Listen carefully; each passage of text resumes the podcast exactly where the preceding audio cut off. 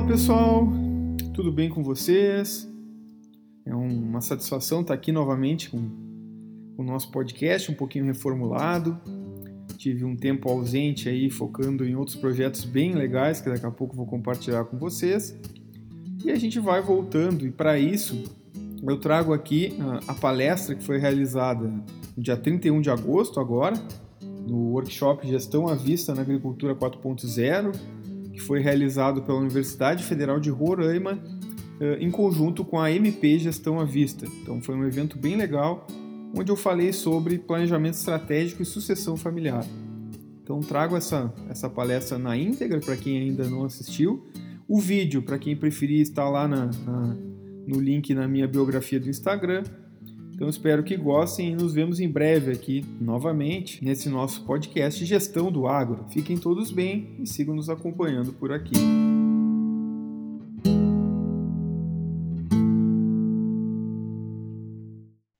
É uma honra tá, estar participando e fazendo parte deste evento. Desde já cumprimento também a todos que estão nos acompanhando e prestigiando este maravilhoso evento que com certeza é de grande valia para todos. É, e para iniciarmos, a palestra Planejamento Estratégico e Sucessão Familiar. Convido o professor Hugo Monteiro Cunha Cardoso. Ele é contador e também consultor em gestão e planejamento tributário de empresas familiares no agro, com enfoque na profissionalização, governança, gestão e planejamento tributário. É professor na gestão rural e agroindustrial na Fundação Bradesco e é autor do livro Novo Guia da Gestão Rural, Bem-vindo, professor, e ótima palestra. Obrigado, Natalino. Uma boa noite aí a todos vocês. É um prazer estar aqui falando nesse grande evento, né, que fala sobre gestão à vista na agricultura 4.0, né, um tema tão importante. Agradeço desde já o convite aí da, da Edenise, a organização de vocês, da Universidade Federal de Roraima também. Espero aqui trazer algo que seja interessante para todos vocês, tanto estudantes, profissionais, produtores, né, profissionais da área, todos aí que, que estão nos assistindo. Então, pessoal, o tema de hoje é planejamento estratégico e sucessão familiar. A gente viu ontem aquela na, na, naquela grande palestra magna que a gente teve, né, com a Cibele, que é diretora de inovação do Mapa, várias te novas tecnologias, tudo que pode auxiliar o produtor rural, que foi excelente realmente a palestra. Mas por que a gente tem que pensar em planejamento estratégico, pessoal? Por quê? Porque não adianta a gente ter todas as tecnologias, as melhores possíveis, se a gente não investir um pouco de tempo também em planejamento. E quando a gente fala em planejamento estratégico, né, o que, que é, basicamente? É saber aonde eu estou, aonde eu quero chegar e qual vai ser o caminho que eu vou percorrer. Né? E o produtor rural e todas as profissões, né, vocês estudantes nos trabalhos acadêmicos, a gente costuma mais uh, focar na, na, na, resolução de um problema, na parte mais do dia a dia operacional, e às vezes não, não, não investe o tempo necessário nessa questão do planejamento. E no caso do produtor, né, tá, tá, o norteador estratégico do produtor é produzir mais, é ter uma melhor produtividade, reduzir custo, realmente ser, ter excelência ali no campo. Mas o objetivo de hoje é trazer essa necessidade, como todo evento vai trazer, né? Vocês vão ver que esses assuntos vão se complementando, né? A cada dia, a cada palestra, mas é trazer também um pouco do que por que, que o produtor tem que investir um pouco mais no estratégico, né, no planejamento e na gestão, tanto quanto ele investe o seu tempo ali no operacional, né, no dia a dia do campo, principalmente. Então, hoje a gente vai falar de um elemento, a sucessão familiar, que tem muito a ver com planejamento estratégico, e eu vou tentar trazer aqui elementos suficientes para vocês perceberem por que, que a sucessão familiar tem que estar dentro do planejamento estratégico, ou seja, ela tem que ser realmente planejada, né? tem que ser pensada. E o primeiro motivo, quando a gente pensa aí, pessoal, o que, pode colocar um negócio em risco? Né? Então, faço essa reflexão para todos vocês que estão nos vendo. O que, pode colocar qualquer negócio em risco, principalmente um negócio rural? Né?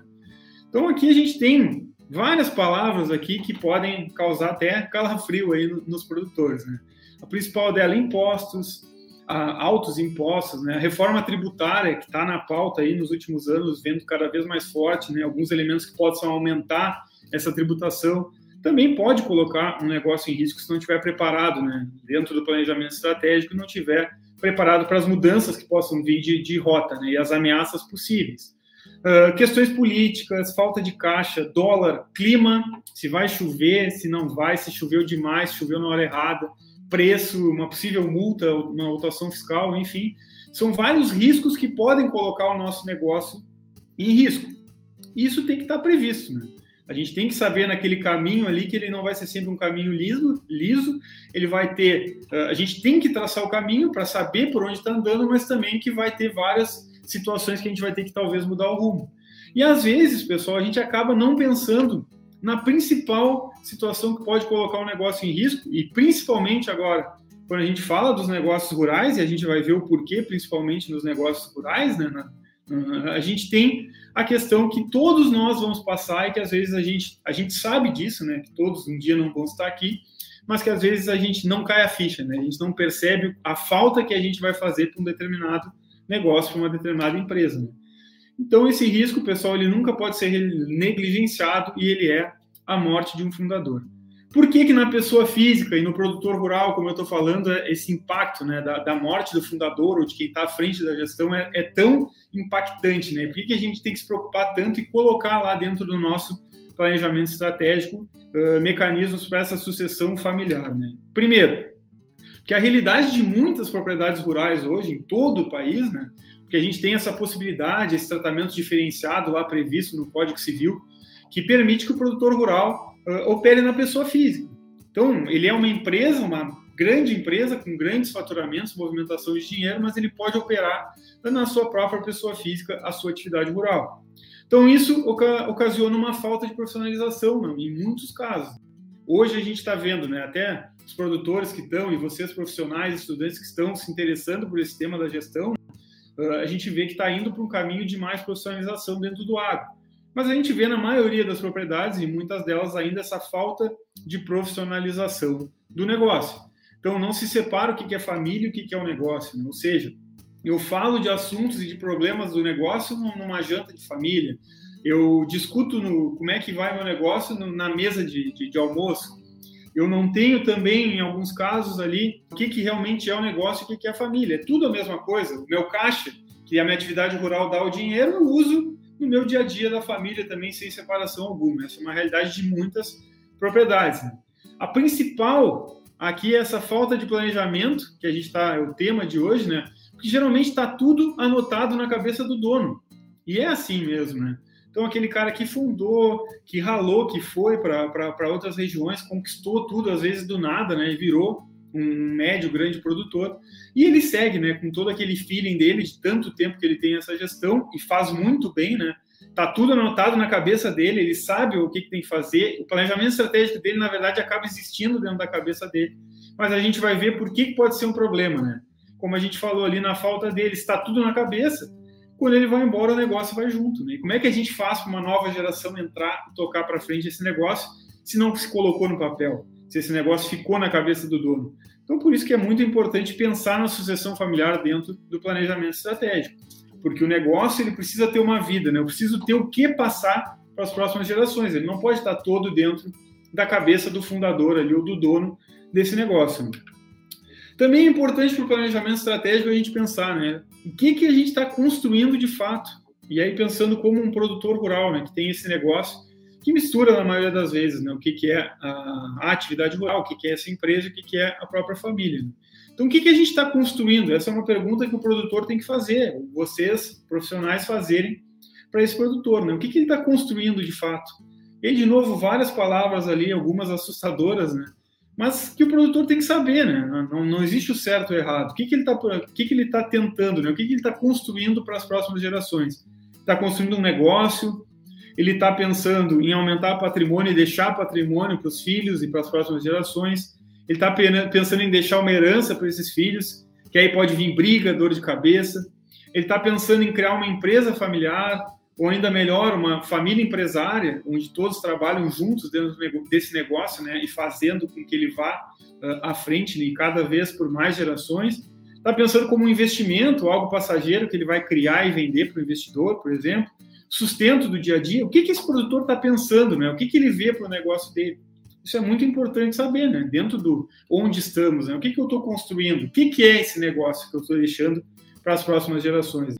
E aí a gente também tem que pensar no que esperar de uma empresa familiar, que isso são uh, geralmente o que a maioria dos produtores ali, fundadores, e aqui a gente vai tratar de pais, como a gente está falando de sucessão familiar, na maioria das vezes vai vir pais e filhos, né? A gente pensa na, na, na geração atual como pais e a próxima que está vindo, os filhos. E o que, que todo pai espera para um filho, vamos dizer assim, né? O que, que se espera de uma empresa familiar? Primeiro, quais são os desejos dos fundadores quanto ao negócio, né? quanto à atividade rural ali exercida de fato. A ideia dos fundadores é que o negócio se mantenha por muitas gerações. Ninguém cria um negócio, ninguém abre uma empresa pensando em fechar. Então a gente quer que esse nosso negócio se mantenha por muitas gerações que todo aquele amor, o orgulho que eu tenho em ter criado esse negócio, a dedicação que eu coloquei ali na minha vida, no sacrifício, todos os valores construídos, eles precisam ser mantidos pelas próximas gerações estão vindo. Esse é um dos desejos do fundador, o principal, quando a gente fala do negócio, né, da atividade, do, do, né, da atividade econômica que ele criou ao longo dos anos. Quando se pensa no patrimônio, nas terras, nos bens ali que, que esse produtor constrói, está construindo ou construiu em vida, o que, que ele pensa para os filhos? Ele pensa em deixar algo que os filhos não vendam. Por quê? Porque se esses bens, principalmente essas terras, uh, herdando, se esses, esses filhos herdam esse patrimônio e vendem, eles acabam perdendo escala. Ou seja, o ideal é que esses filhos sigam juntos com essas terras todas dentro lá do negócio, para que eles não tenham essa perda de escala. Por quê? Por que, que se perde escala? Se eu vendo, e por que, que é ruim isso? Se um filho vende uma parte, se cada filho resolve tocar o um negócio sozinho, por exemplo, que eles eh, individualmente não consigam tocar juntos, ah, aquela propriedade ali que precisava, por exemplo, de um trator, uma colheitadeira, se a gente divide em 13, dependendo da localidade, vai precisar ter três tratores, três colheitadeiras, manutenção, novos funcionários, e tudo isso faz com que a gente perca a escala e principalmente também uh, perca aquele poder de barganha nas compras. Né? Antes eu era um produtor uh, de, de mil hectares e eu passo a ter 333 hectares ali dividido entre três, também perco poder de negociação. Então, também todo o fundador quer também que os filhos fiquem juntos e não vendam esse patrimônio quando a gente pensa no desejo no patrimônio deixado. E o desejo para a família, pessoal, o que, que, todo pai, todos os pais desejam para os filhos? Né? Que eles fiquem bem na falta, né? Quando esses pais não estiverem mais aqui, que eles fiquem bem, financeiramente saudáveis e com harmonia, né? Sem brigas, que, que se deem bem e que estejam bem financeiramente. Então esses são os desejos dos fundadores. E a gente vai ver como é que a gente organiza para aqui no decorrer dessa palestra para que todos esses desejos, ou a maioria deles, sejam uh, atendidos aí dentro de um planejamento sucessório. E aqui, pessoal, a gente poderia ficar a palestra inteira só com esses três círculos aqui. Por quê? Porque o, o grande segredo né, da longevidade das empresas familiares, né, não só no agronegócio, mas de maneira geral, está na separação desses três âmbitos aqui, pessoal. Então, não só no meio rural, a gente vê mais no meio rural esses três círculos aqui, todos unificados, né? A gente não sabendo exato o que, que são assuntos de família, o que, que é patrimônio, o que, que é negócio, né? Ah, mas em todas as empresas, né, o grande sucesso e diferencial de uma empresa na longevidade está quando a gente consegue separar bem e a gente vai trazer também mecanismos para essa separação. Né? Então a gente precisa saber, primeiro, o lugar de cada um dos membros da família dentro desses três âmbitos aqui, família, patrimônio e negócio, a gente vai falar bastante sobre isso, e também, né, além do, do, do, lugar de cada um, ali do papel de cada um, a gente também tem que saber o momento certo de tratar cada assunto. Então, tem a hora certa de falar sobre um problema familiar, por exemplo, a hora certa de tratar sobre o patrimônio e a hora certa de tratar sobre o negócio e a gestão dele. E também, ao mesmo tempo, nem todos os membros da família estarão aqui dentro do patrimônio, nem todos eles serão donos desse patrimônio, e também nem todos eles trabalharão no negócio, e principalmente, nem todos eles serão sucessores de fato desse negócio. Então a gente não pode ver a, a empresa familiar ali, o negócio né, do produtor rural, como algo conjunto ali, onde os bens são, são parte da família, onde o, o dinheiro do negócio é um caixa único que paga as contas da família, então, tudo isso tem que ser bem separado, existem mecanismos para isso. E para a gente fixar bem, a gente também tem que saber que há uma grande diferença entre herdeiro e sucessor. Então, quando a gente fala de sucessão familiar, a gente sempre pensa o que eu acabei de dizer ali, que todos os, os membros da família eles têm que ser preparados para ser um sucessor desse negócio. Né? E, na verdade, a gente tem que saber que a gente também pode ter aqueles membros que não queiram estar no negócio. Né? Eles não querem entrar, não querem trabalhar no negócio e não almejam a gestão dele futuramente. Eles têm outras profissões e outros anseios. E essas pessoas, né, elas podem estar simplesmente no patrimônio. Quando esse pai vier a faltar, ou se ele pensar numa transferência em vida, ele vai então passar o patrimônio para esses filhos e esses filhos serão herdeiros e nem todos eles serão sucessores de fato. Essa diferenciação é muito importante quando a gente fala de um planejamento sucessório. Então, todos os filhos serão herdeiros né, do patrimônio, a gente não tem como deixar nenhum filho sem, todos serão herdeiros, mas nem todos serão sucessores e nem todos trabalharão dentro do negócio. Então, essa, essa sucessão na gestão, por exemplo, ela pode ser feita até por um, um gestor independente, por um terceiro, se nenhum familiar estiver apto ou tiver vontade de assumir essa gestão lá na, na falta, né, na morte do, do, do pai que tocava o negócio, por exemplo, como a gente vem trazendo. Então, sabendo a diferença entre herdeiro e sucessor, a gente também consegue resolver mais esse enigma aqui da separação da família do patrimônio do negócio. Porque o herdeiro, ele vai estar aqui nesse círculo do patrimônio, e o sucessor, ele vai estar tanto no patrimônio, porque se ele for filho, né, ele vai também herdar o patrimônio, quanto no negócio, e quanto na família também, porque ele é um membro familiar. Se for um gestor independente, ele vai estar aqui apenas no negócio. Então a gente tem que saber o lugar de cada um, cada um buscar o seu espaço, né? que vai ser diferente. Então, todas as gerações são diferentes, os lugares de cada um dentro do negócio vão ser também diferentes. E quais são os desejos da nova geração, pessoal? Como é que a gente, a gente também tem que se importar com isso? Né? Não adianta pensar em todos os desejos dos pais, o que, que eles esperam para os filhos, e não levar em consideração os desejos das novas gerações. Né? E aí a gente pensa também numa pesquisa que também reforça a importância de pensar nesse planejamento estratégico da sucessão familiar, né?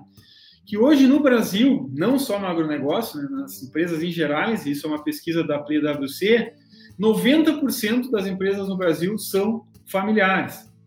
E aí apenas 30% aproximadamente chegam à segunda geração, ou seja, apenas 30% passam da geração dos pais lá para os filhos, seguindo como uma empresa juntos, né, seguindo os irmãos juntos. Então 70% delas acabam se perdendo no caminho. E apenas entre 5% e 7% vão conseguir chegar na terceira geração. Então, essa é uma pesquisa importante quando a gente olha para a, a, essa preparação da sucessão familiar. Né? Então, se eu não tiver uma boa preparação, eu com certeza vou estar ali uh, nessa, nesses 5%, vou estar fora desses 5% que conseguem chegar à terceira geração. Se eu não me preparar, e a gente vai ver a seguir ali alguns elementos a mais para justificar isso e por que, que não chego na terceira geração. Se eu não me preparar, eu com certeza não vou chegar talvez à segunda e com certeza não chegarei à terceira. E as principais causas, pessoal, são a falta de comunicação. Então, os membros da família não se comunicarem, que está um pouco naquilo que eu disse, de estar tá tudo na cabeça do dono e não passar para os filhos, né, e não passar para os outros membros da família. Falta de estrutura profissional, falta do planejamento sucessório e alinhamento de expectativa dos membros familiares. Então, às vezes, o filho quer muito participar e acha que o pai não quer, por alguma falta dessa comunicação. Em outros casos, eh, o pai gostaria tanto que o filho estivesse dentro do negócio e acha que o filho não tem interesse, e na verdade a maior frustração do filho pode ser a mesma do pai, que é também pensar que esse pai não quer ele dentro do negócio ou não tem espaço porque falta essa conversa entre eles. Né? E por que, que eu trouxe essa pesquisa? Primeiro, é importante a gente ver esse número, né? Para ver como tem que realmente se planejar e também para pensar, né? Como estão vindo as novas gerações, né? Eles que precisam pensar nisso. Imagina o peso para um filho saber que ele está ali numa estatística muito desfavorável, né? Que a, a chance dele chegar na, na, segunda geração, que é desse filho, é de 30%, e dele passar com sucesso, né? Seguindo a empresa para os filhos dele, uma chance ali entre 5% e 7%. Então a gente tem que pensar, essa pressão tem que estar tá nos filhos, nas novas gerações? Eu acredito que não. Um pouco sim, ele tem que pensar, mas cabe muito mais a essa geração atual, aos pais, né?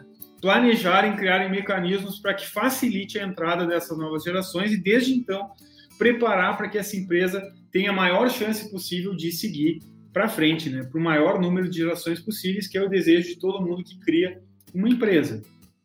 E qual é o melhor momento para começar um processo, né, ou começar a falar sobre a sucessão familiar?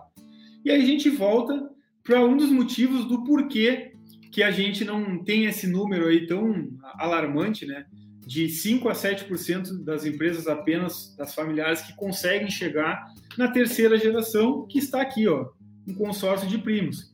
Então é bem interessante esse modelo tridimensional, ele também é lá da PwC, e ele mostra aqui os estágios do negócio, né, do ciclo de vida, modelo de governança de, necessário para cada um dos estágios e a estrutura né, de propriedade, ou seja, a estrutura dos donos. E aí a gente pode pensar, olhando aqui esse modelo, que quando tem um único proprietário, é muito mais fácil de se colocar as regras no papel e de se definir o que, que é que a gente está construindo.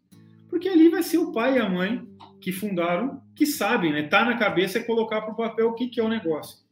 Quando a gente chega na sociedade de irmãos, que é aqui o segunda geração, o segundo estágio, a gente já tem uh, dois irmãos ali que podem ser, ou mais, né? Três, quatro irmãos que podem pensar um pouco diferente, mas os valores deles são compartilhados que os pais passaram. Né? Então a chance de êxito ainda é grande que a gente viu ali, que, que chega aos 30%. Mas quando a gente chega sem preparação alguma na terceira geração, que é o consórcio de primos, né? Onde a gente já tem os filhos desses irmãos que foram criados por pais diferentes, com valores diferentes, né? A gente já tem um risco de conflito muito aumentado. Então, essa é uma das justificativas desses negócios aí chegarem em menor número na segunda geração e praticamente nem chegarem lá na terceira ou na quarta geração, porque a gente precisa ter uma evolução ali dos mecanismos e das regras e das, da profissionalização desse negócio para que ele então possa né, reduzir esses conflitos e a gente passar para cada o mais maior número possível de gerações a cada passar de ano. E aí, pessoal, a pergunta era: ah, por onde começar? O melhor, qual o melhor momento para começar? Né? O melhor momento é agora, né? Não vamos perder mais tempo com isso.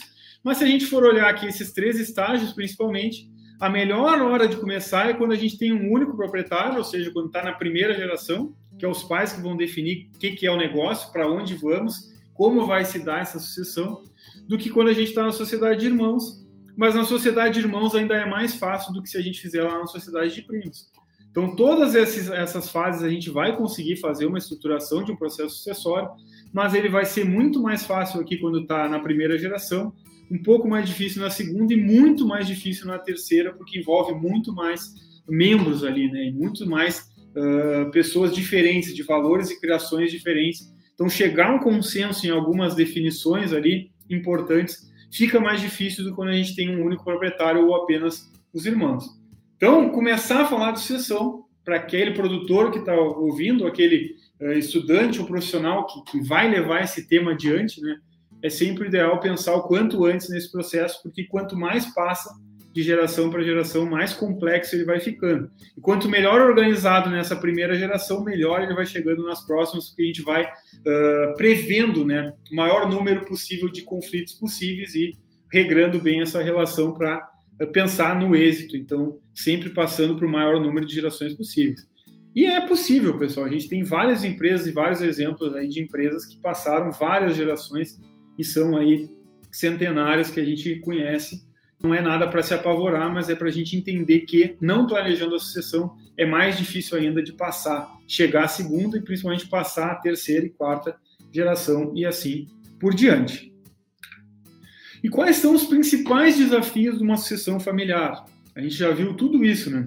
Eh, quais são os desejos dos pais, eh, o melhor momento para começar, o que, que eu estou construindo, que é pergunta fundamental, né? O que, que se está construindo, o que, que coloca esse negócio em risco, e quais são os principais desafios né, num processo de sucessão familiar.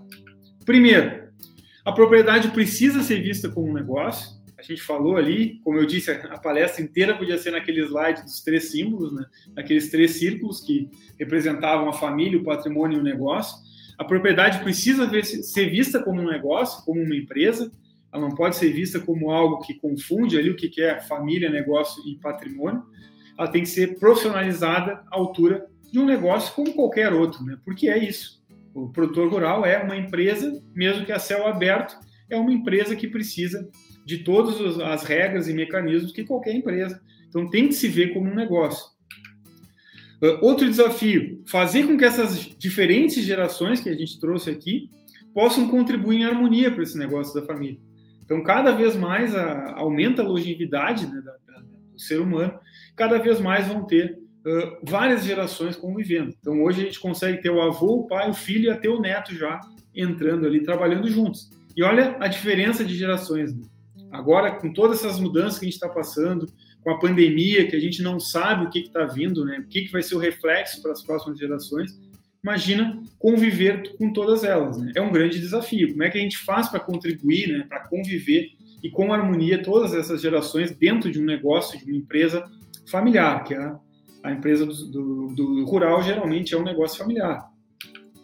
Outro desafio, respeitar, além de conviver, né, respeitar o modelo de gestão de cada indivíduo. Ou seja, aquele sucessor, né, aquele, aquele jovem que está entrando, ele tem um modelo de gestão, ele pode ter estudado fora, aprendido novas técnicas, ele pode ser mais acelerado de acordo com a, com a geração dele.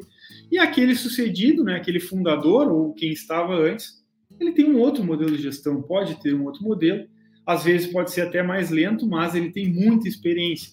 Então a gente precisa achar um meio termo para aquele, aquele cara que já estava lá, que sabe tudo que pode acontecer, que ele entende aqueles riscos todos que podem ocorrer dentro do negócio, e aquele sucessor que vem com novas técnicas. Então precisa respeitar esse modelo, porque a sucessão ela não é um ato, né? então ela vai ali compartilhar também, sucedido e sucessor trabalhando juntos por um momento, e eles têm que ter harmonia nesse trabalho, respeitando o modelo de cada um. Separar os papéis e ambientes, então, além de saber em que, que ponto ali eu estou, em que círculo que eu estou, né? se eu estou no patrimônio, na gestão, ou se eu estou apenas na família, eu também tenho que saber os ambientes certos para se falar de cada um desses assuntos. E outro desafio muito grande da, desse nosso mundo moderno, vamos dizer assim, são as relações que hoje em dia são cada vez mais voláteis. Então, lá uh, no, na, na, maioria dos fundadores, no pessoal mais antigo, os casamentos eram muito mais duradouros do que hoje em dia. Então, isso a gente vê que, que hoje é muito mais fácil se falar num divórcio do que antigamente. E quando a gente fala nas relações mais voláteis, ah, isso diz respeito a cada indivíduo? Com certeza. Mas quando a gente fala de sucessão, tem que se considerar também esse regime de casamento que os filhos vão estar, né? Quais os regimes de casamento dos filhos que vão herdar esse patrimônio e principalmente, se o pai pensa em fazer uma sucessão do patrimônio em vida, doar em vida, esse patrimônio para os filhos, ele tem que saber sim e se preocupar qual o regime de casamento que os filhos estão casados. Então, dependendo do regime, ou até se tem uma união estável ali configurada, que é muito fácil hoje configurar, esses bens aí que o pai compra no nome do filho, que é um processo de sucessão mais antigo, que se fazia muito, né? Ir comprando já imóveis no nome dos filhos para preparar já que é a sucessão do patrimônio, ou então doar em vida, tem que se pensar nos regimes de casamento, porque diz respeito sim ao negócio, porque não adianta eu doar parte para um, um, filho para adiantar essa sucessão do patrimônio, e aí é, esse filho vier a se divorciar da, da, companheira, a companheira casar com outra pessoa, ter outro filho, aí imagina, o nosso patrimônio da empresa já está lá com outra, um terceiro, né, a família de um terceiro, que aí esse terceiro vai ter que decidir todas as situações quanto ao patrimônio, né? Tudo diz respeito ao negócio do patrimônio vai ter que ter o ok lá de uma pessoa que às vezes a gente não conhece ou até tem um conflito e não se dá bem. Tem que se levar assim em consideração na hora de planejar a sucessão quais os regimes de casamento que já existem, né, dentro da família e para aquelas novas gerações qual vai ser o ideal a se adotar. E aí pensando em tudo isso que a gente viu, já nos encaminhando aqui para o final da nossa palestra, outra reflexão importante. O que, que é mais importante preparar então? Um sucessor ou a empresa, pessoal? É preparar a pessoa, o indivíduo para suceder ou preparar a empresa para receber essas novas gerações? E é uma reflexão bem interessante, né? Primeiro, a gente tem que pensar nesse ponto, né, de preparar o sucessor, né? Que a sucessão, a gente viu a diferença entre ser herdeiro e sucessor, né? Sucessor é aquele cara que está na gestão do negócio, que vai tocar o negócio para frente, né? A sucessão ela não pode ser uma obrigação. Então, ninguém pode estar na gestão e, e ser encarregado de tocar o negócio para as próximas gerações por obrigação. Ele tem que ter vontade e aptidão para estar lá, né? Da mesma forma, quando a gente fala em formação de sucessores, tem que sempre levar em conta que as próximas gerações serão diferentes. nunca serão iguais às nossas. A gente não pode colocar os nossos sonhos no nosso filho, porque a gente não sabe quais serão os anseios dele quanto ao negócio. E outro ponto também, nenhum filho será igual aos pais. Né? Então não adianta também a gente querer que o filho faça da mesma forma, achar que ele não está pronto porque ele é diferente, porque ninguém vai ser igual. E nem isso não quer dizer que são melhores ou piores. Né? Cada um vai trazer conhecimentos importantes para deixar, então, para levar esse negócio para as próximas gerações, né? pensando na longevidade né, desse negócio. Então, isso é importante a gente pensar quando vai falar de preparação dos sucessores. Além disso, vamos dizer, né, a gente tem muitos casos que o pai sabe que, que o filho vai ser o sucessor, qual o filho vai ser o sucessor, ou ele deposita todas as fichas em uma pessoa. A gente não sabe se, às vezes, a ordem natural da vida ela também é alterada. Então, às vezes, esse filho pode vir a faltar antes dos pais. E aí, como é que fica?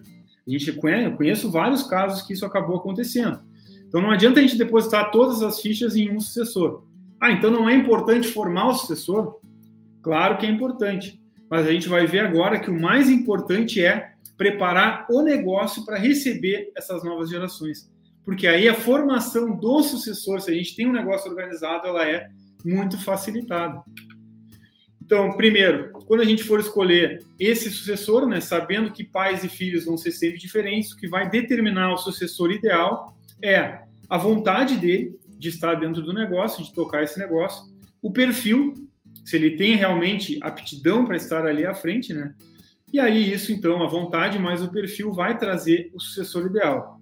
Mas se a gente preparar essa empresa familiar, né, se a gente preparar, ou melhor ainda, a família empresária, né, um ambiente onde todos os membros familiares convivam em harmonia, se vendo como uma empresa, é muito mais fácil da gente ter êxito lá na frente com uh, essa sucessão familiar do que se a gente simplesmente preparar um sucessor, mas manter tudo como está, na cabeça dos pais, aquele, aquele negócio todo na cabeça do dono, e não passar tudo isso, né? tudo que é o negócio, não botar no papel e não passar para esse sucessor. Então é mais importante que ele prepare o negócio, que aí os sucessores acabam vindo naturalmente.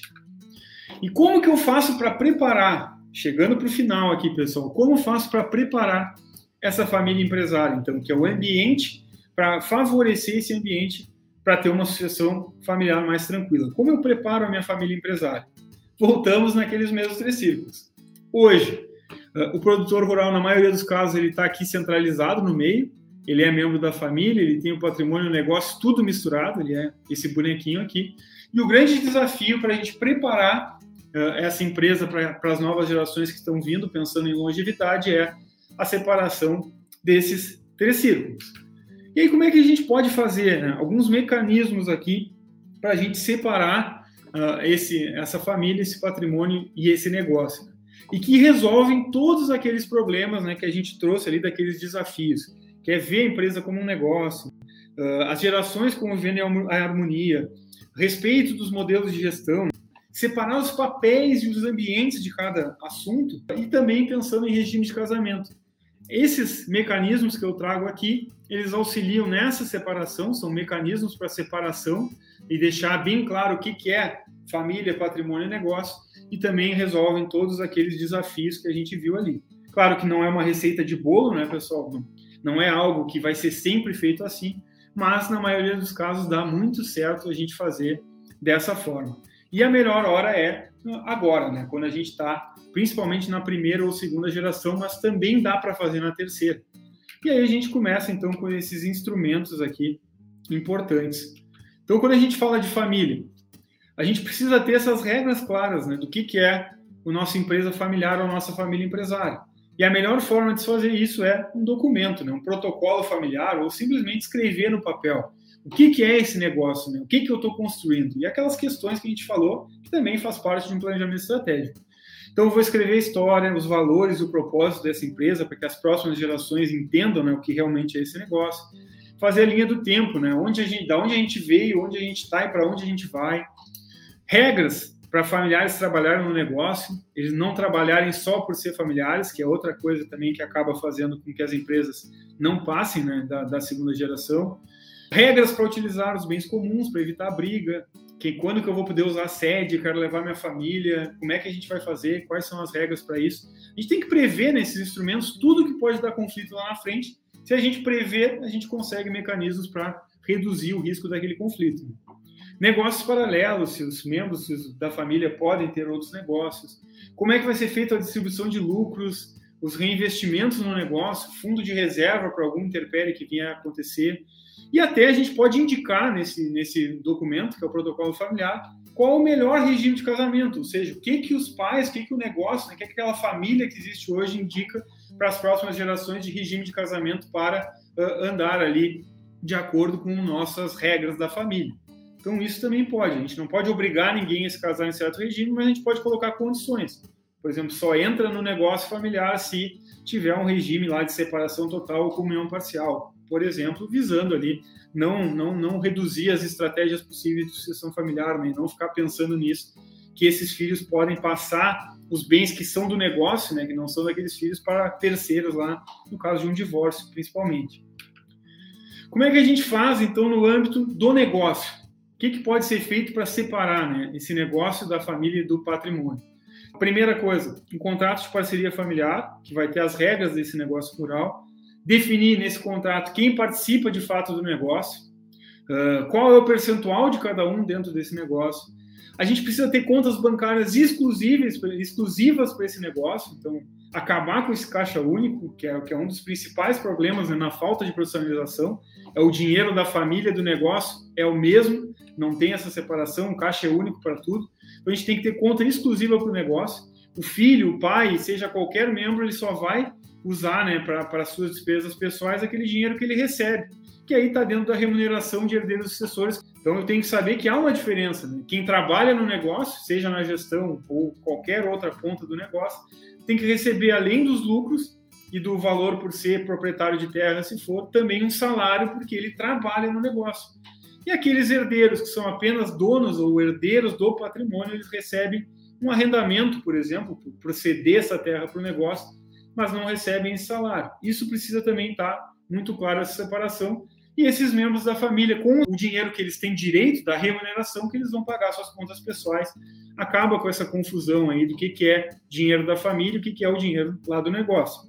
A gente precisa também, para deixar esse negócio profissional, aperfeiçoar a gestão de números, tanto a fiscal, né, tributária lá para imposto de renda, fazer um bom planejamento tributário, quanto gerencial, saber quanto que realmente o meu negócio dá de resultado, até para saber o que, que eu posso distribuir de lucro, o que, que eu vou ter que deixar de fundo de reserva, eu tenho que saber quanto ele dá de resultado econômico. Então, tudo isso a gente vai ver no decorrer aqui desses encontros, dessas palestras, né? A Denise vai trazer e todos os outros aí colegas palestrantes vão falar muito de gestão dos números, é importante também para profissionalizar o negócio, aperfeiçoar essa gestão desses números. E fundamental apresentar esses resultados para a família. Então, esse herdeiro ou esse sucessor que está chegando, ele precisa saber como está o negócio. Ele não, precisa, ele não pode pensar que esse negócio é um problema, que meu pai chega para a janta lá preocupado uh, que, que não choveu ou que estragou uma máquina. Ele tem que saber o que realmente isso dá de resultado e que é importante ele estar a par né, e participar futuramente desse negócio que vai ser dele. De qualquer forma, sendo herdeiro ou sucessor, esse negócio vai ser dele e ele precisa entender como é que ele funciona. E a apresentação de resultados para a família é uma das formas que melhor funciona até para preparar sucessores. Assim?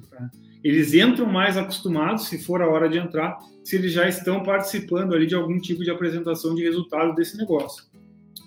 E no patrimônio, a gente tem que pensar na organização desse patrimônio. Então, não pode ter imóveis no nome dos filhos que são do negócio, né? Então, esses imóveis que, que, naquele modelo antigo de sucessão de patrimônio o pai já comprava em nome do filho, se ele é realmente do negócio, ele tem que estar de uma forma organizada, e dividido por todos. Né? Não pode ficar um filho com mais patrimônio que o outro, pensando no, também em diminuir conflitos. Quem fica com quem na herança? Arrendamento para ser pago para esses herdeiros, né? Pensar também, faço sucessão desse patrimônio em vida ou eu organizo lá para deixar mais ou menos certinho como é que vai ficar no momento que eu não estiver mais. Porque aí eu evito também aquele, aquela situação de transferir o patrimônio em vida para o filho, o filho vinha a faltar antes de mim e, eu, e aquele patrimônio ir para um terceiro. Contratar um seguro de vida para o pagamento do imposto da sucessão pode ser uma estratégia também. Deixar já organizado para que a próxima geração não precisa vender patrimônio para pagar os impostos da sucessão, já tem um seguro feito exclusivamente para isso. E outra forma é constituir uma empresa, né? uma holding familiar deve ser levada em consideração também, porque é uma das melhores formas de organização do patrimônio. E quando a gente fala de holding familiar, nosso tempo agora está chegando perto do final, mas a gente tem que saber que existem muitos benefícios, que para mim são maiores, né? Mas também tem muitos pontos de atenção e riscos envolvidos numa criação de uma holding. Mas ela é um instrumento, pessoal, que favorece muito a profissionalização do empreendimento rural. E ela também diminui muito o conflito, principalmente quanto ao patrimônio. Porque quando eu crio uma empresa que eu coloco todos os meus bens lá dentro, todos os meus imóveis lá, na minha falta, né, na falta daquele pai que criou esse patrimônio, não vai haver briga entre os irmãos para ver quem vai ficar com silo, quem vai ficar com tal parte da fazenda, quem vai ficar com outra parte. Porque dentro de uma empresa, cada um herda um percentual do todo, né? E aí a gente tem um risco diminuído ali de conflitos. Sem contar que a gente consegue fazer previsão de como que um filho pode sair desse negócio, né? Quem que pode entrar, se pode entrar terceiro ou não. Esses são alguns dos benefícios, né? Mas a gente tem que ter atenção principalmente quando se fala da economia tributária dessa holding como um principal benefício. A economia, quando tem, em alguns casos tem na operação, né? Porque a economia na sucessão do patrimônio ela é hoje em dia cada vez menor, mas o maior benefício é extra fiscal. Então, quando cria uma holding, pense em todos esses benefícios e não uma economia tributária, que ela com certeza vai ser uma grande saída para uh, uh, contribuir aí com a profissionalização e com a preparação do negócio para receber essas futuras gerações. E aí alguns mecanismos né, que a gente pode fazer para separar ali os momentos de se falar de cada um desses âmbitos.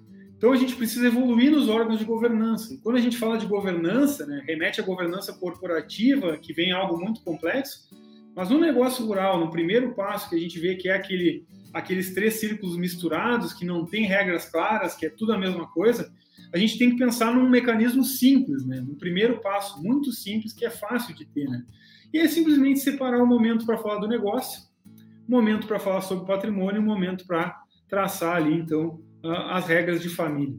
E aí o, momento pode ser para se falar do negócio um comitê ou conselho gestor, com reuniões mensais, participando todo mundo que está dentro do negócio, né, que participa do dia a dia do negócio, que está trabalhando ou é o sucessor, o gestor desse negócio, e ali vão se tratar definições somente sobre o negócio. Sobre o patrimônio, a gente pode pensar em uma reunião de sócios que não precisa ter uma periodicidade já pré-definida, pode ser por convocação, sempre que vai se tratar de alguma definição de patrimônio, seja venda ou expansão de área, aí sim tem que convocar todos os sócios, né? Todos aqueles que participam do patrimônio para definir acerca dele. E aí, talvez o principal e o mais importante para se pensar em sucessão familiar, né, na preparação da sucessão, essa reunião anual com todos os membros da família, que pode ser chamado de fórum familiar ou reunião da família, conselho de família, como se quiser. Isso aqui não, não, não, não são nomenclaturas que a gente vai precisar se ater aqui. Simplesmente são momentos diferentes. E essa reunião anual geralmente é feita anual, que é a melhor forma, e aí vão participar os donos, os herdeiros, os sucessores e as futuras gerações que nem estão ainda pensando em entrar no negócio. Por quê? Porque esse fórum ele vai ser informativo. E aí lá vai ter a apresentação de resultados, a reafirmação dos valores e da história. E aí o que, que acontece? Essas novas gerações, principalmente que ainda estão por fora, elas vão ficar muito por dentro do que, que acontece, né? o que, que dá de resultado, uh, saber os valores e a história, e aí vai dar um senso de pertencimento para esses membros que vão vir. E aí essas próximas gerações, elas vão, na hora de se entrar no negócio, primeiro, ele vai estar organizado, ele vai ter regras, ele vai estar tá muito mais profissionalizado. E aí, ainda por cima, essas novas gerações vão estar desde novas lá, participando desses momentos, entendendo como funciona, sabendo os valores, a história, o que, que se está sendo construído e aonde se quer chegar e como chegar. E aí, quando chegar o momento de entrar, entrar nesse negócio, seja sendo herdeiro ou sucessor, ele vai chegar muito mais preparado. E algumas considerações finais aqui para que resumem tudo que a gente falou.